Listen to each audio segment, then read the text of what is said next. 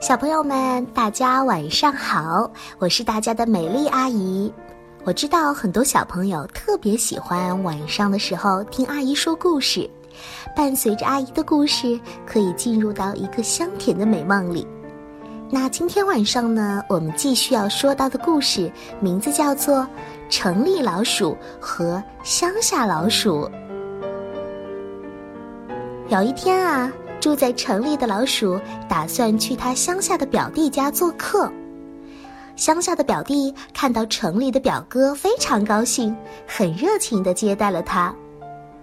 乡下的老鼠表弟认为啊，这是一次特别难得的机会，于是他把家里最好吃的东西都拿出来招待，尽管只是一丁点儿的芝士和培根肉。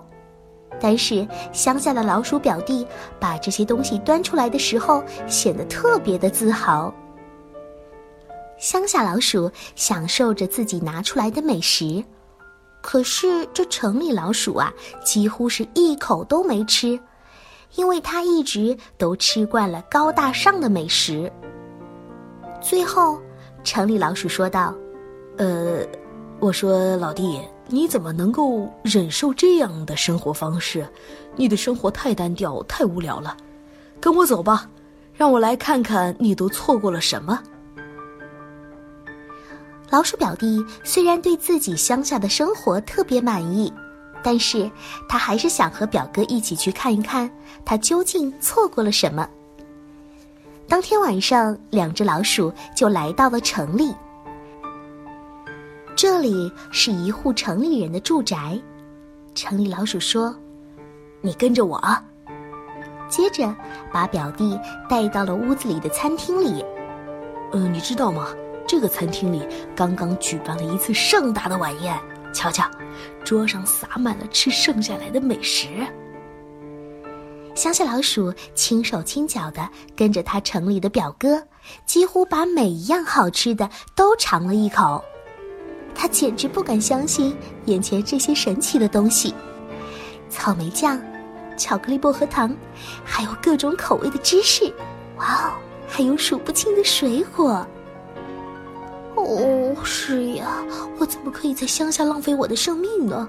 我什么时候能过上这样的好日子呀？这里简直是天堂啊，表哥！正在这个时候，餐厅的门突然推开了。桌子的主人和朋友们回来了，继续享受他们的晚餐。两只老鼠飞一般的从桌子上跳了下来，没命似的躲到最近的隐藏地方，一直等到所有人离开了才敢出来。当他们俩再次打算爬到桌子上吃东西的时候，有一只大狗闯了进来，猛地一拉桌布，把它想要的东西拿走了。当大狗离开之后，一切似乎终于平静了下来。乡下老鼠离开了它的隐身之处，急忙要和城里的表哥道别了。他说：“哦，亲爱的表哥，城里生活对你来说的确不错，呃，但是不适合我。我宁愿在乡下吃的简单一点，也不愿意在这里吃大餐，因为我不知道吃着吃着下一秒会发生什么。我得先走了。”小朋友们，那你们呢？是喜欢乡下的生活，还是城市的生活呢？不管在哪里，他们都有优点和缺点。好啦，那今晚呢，故事咱们就听到这儿了。每一位爱听故事的宝贝们，明天晚上咱们再见喽，晚安。